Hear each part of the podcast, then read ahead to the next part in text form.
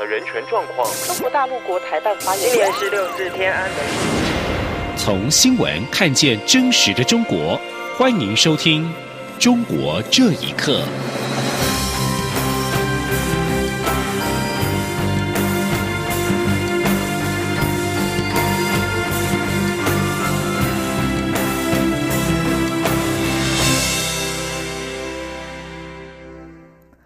各位好，欢迎收听《中国这一刻》。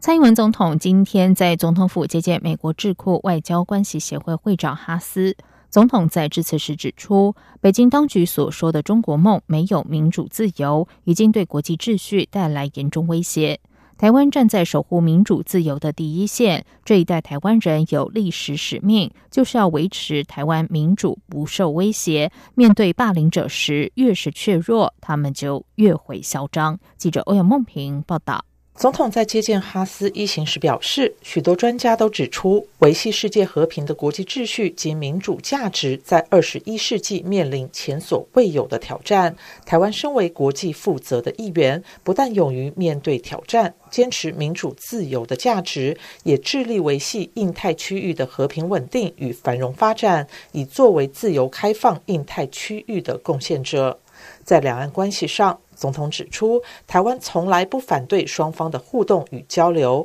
但是很可惜，中国方面再次重申不放弃对台动武的意图，并企图强加“一国两制”方案在台湾身上。他要再次强调，台湾绝不会接受“一国两制”，这是台湾共识。总统并呼吁国际社会严肃地正视区域间正在发生的变化。他指出，北京当局以独裁对抗自由，已经对国际秩序带来严重的威胁。这一代台湾人要维持台湾民主不受威胁，越是怯弱，霸凌者就会越嚣张。总统说：“北京当局所说的中国梦里面没有民主跟自由，他们用呃独裁对抗自由。”违反了普世价值的做法，已经对国际秩序带来了严重的危险。我们台湾正站在守护民主自由的第一线，这一代的台湾人有历史的使命，就是要维持台湾民主不受威胁。我相信，面对霸凌者，呃，越是脆弱，他们会越嚣张。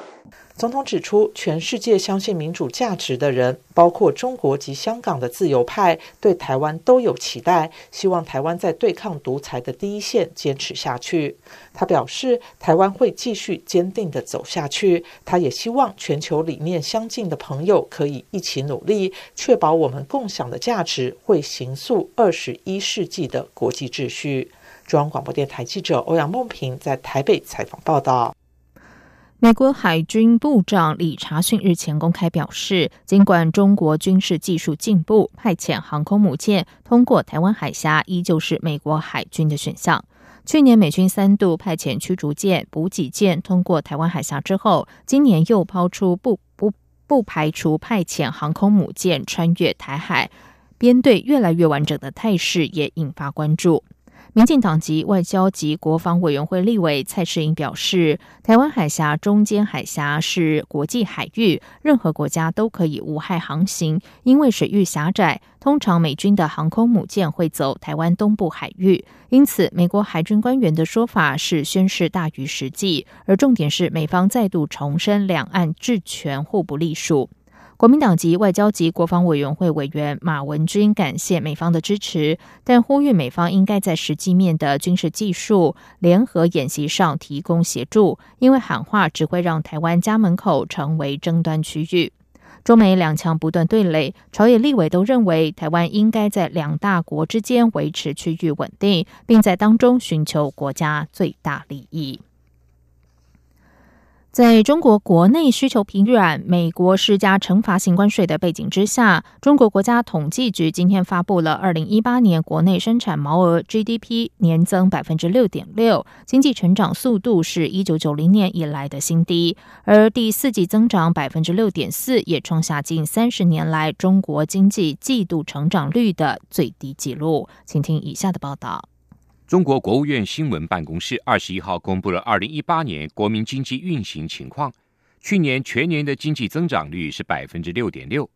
经济总量首次突破九十兆元人民币，这个数字是一九九零年中国经济增长速度达到百分之六点八之后的新低。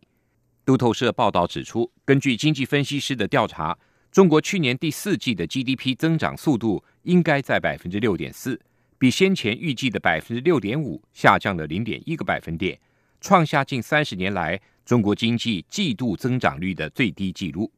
上一次中国经济增长率如此之低，是在全球金融危机期间的二零零九年的上半年。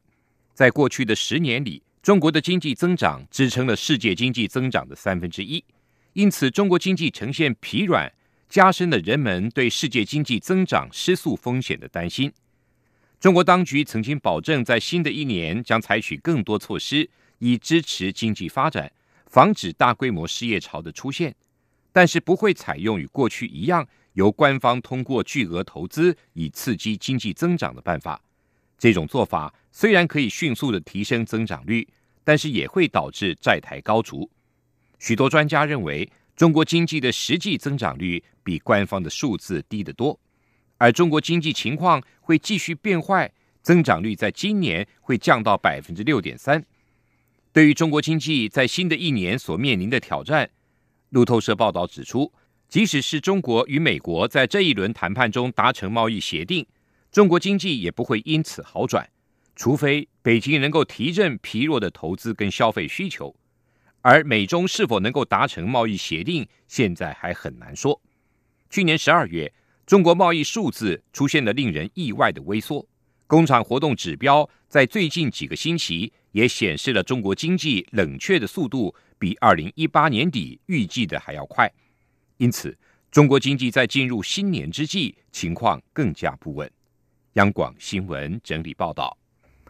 关注中国女性权益的美国民间组织“女权无疆界”负责人瑞杰、安徽异议人士张玲和他的女儿张安妮日前在美国首都华盛顿参加了一场反堕胎活动。对于中国的堕胎问题，他们认为中国政府的计划生育政策让人们漠视生命的价值，而即使现在已经开放二胎，很多中国夫妇仍然为了生男孩而选择性堕胎。请听以下的报道。数万名反堕胎活动人士十八号冒着严寒聚集在美国首都华盛顿国家大草坪，参加第三十六届维护生命权游行年度活动。去年抵美的安徽异议人士张玲和她的女儿张安妮也一同参加了这次游行活动。张玲受访时表示，虽然中国明文禁止医生向孕妇透露胎儿性别，但医生私下接受红包透露胎儿性别的事情仍时有发生。很多人一旦发现怀的是女孩，就选择堕胎。张玲说。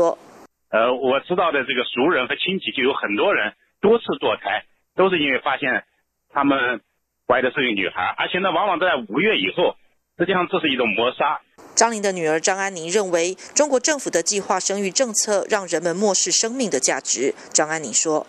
我觉得国内啊，那个政府的那个一胎政策呀，两两胎政策呀。”感觉就是在把人类的生命价值极限的减少，就就感觉就是像说堕胎不是一个特别大的事情，就算它是一个重大的事情呢，它也是为了国家，为了环保好啊之类的，无所谓他们编出来的理由。今年十五岁的张安妮在二零一三年曾受父亲张玲参与民主活动的影响，而无法在安徽老家上学。后来她来到美国，被瑞杰一家收养。张玲出狱后也来到美国与女儿团聚。以上新闻由央广整理报道。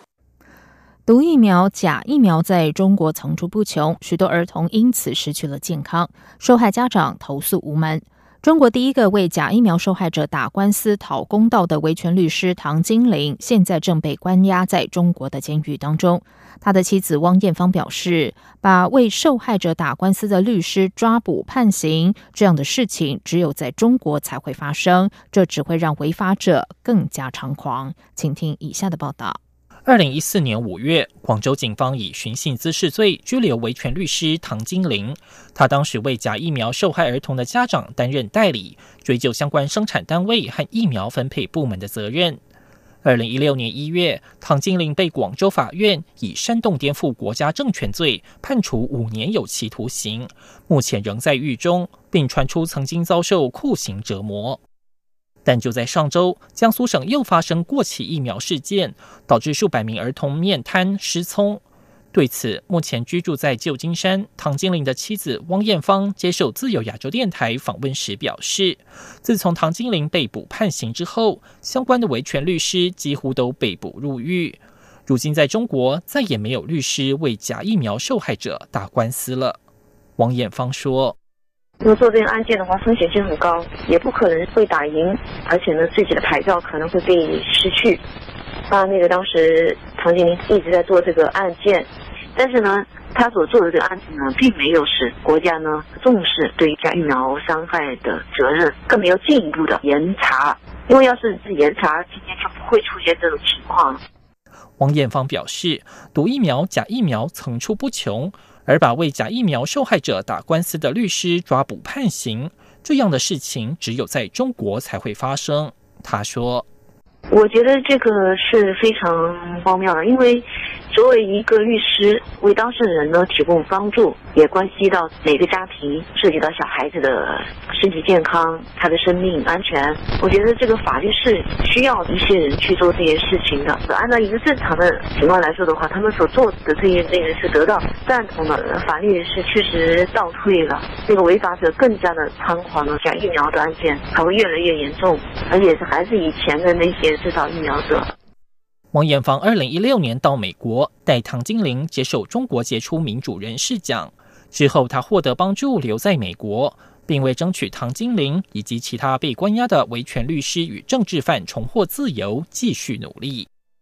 央广新闻整理报道。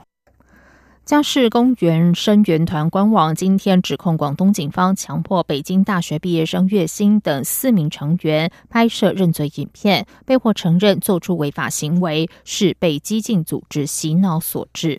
这四名成员包括月薪、北大医学部毕业生顾佳月、中山大学硕士毕业生沈梦雨、南京农业大学毕业生郑永明。他们都是参与深圳家事公司工人维权运动的左翼青年。二零一八年八月被当局逮捕之后，失联至今。家事工人声援团官网二十一号发文指出，日前声援部分成员遭到中国国家安全部门约谈，被要求观看一部月薪顾家月、郑永明、沈梦雨四位声援团成员的认罪影片，片长大约三十分钟。文章指出，这整段的影片当中，顾佳月、沈梦雨脸色苍白，眼光呆滞，口齿不清，在自述说出认罪声明时，如同背稿子一样，还经常的停顿，频繁的眨眼，似乎是记不起自己接下来要说什么。加施工人声援团痛批广东警方是恶黑势力，他们呼吁打着红旗反红旗的广东警方不要再用什么认罪的影片来掩饰自己的罪恶，不要再幻想着人民会因为一个影片而放弃斗争。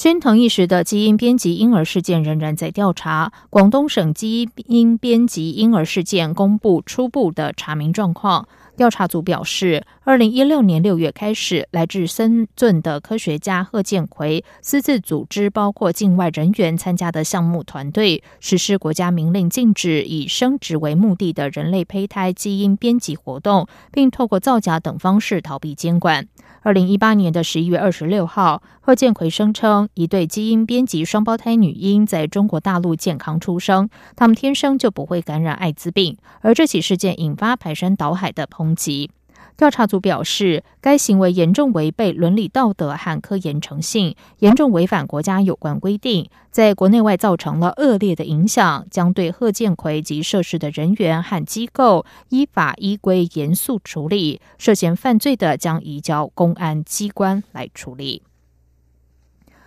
日本共同社报道，有十名中国技能实习生准备到日本实习，却在爱知县中部机场被拒绝入境，而目前已经返回中国。共同社指出，由于来自中国大陆的实习生接连的在日本失踪，日本静冈县一家原先接待中国实习生的机构早就已经停止了跟中国合作。日本静冈县这家机构曾经和中方的派遣机构签订合同，从去年七月开始接待中国实习生，但这个机构接待的中国实习生抵达日本之后却接连失踪。以上中国这一刻，谢谢收听。这里是中央广播电台台湾之音。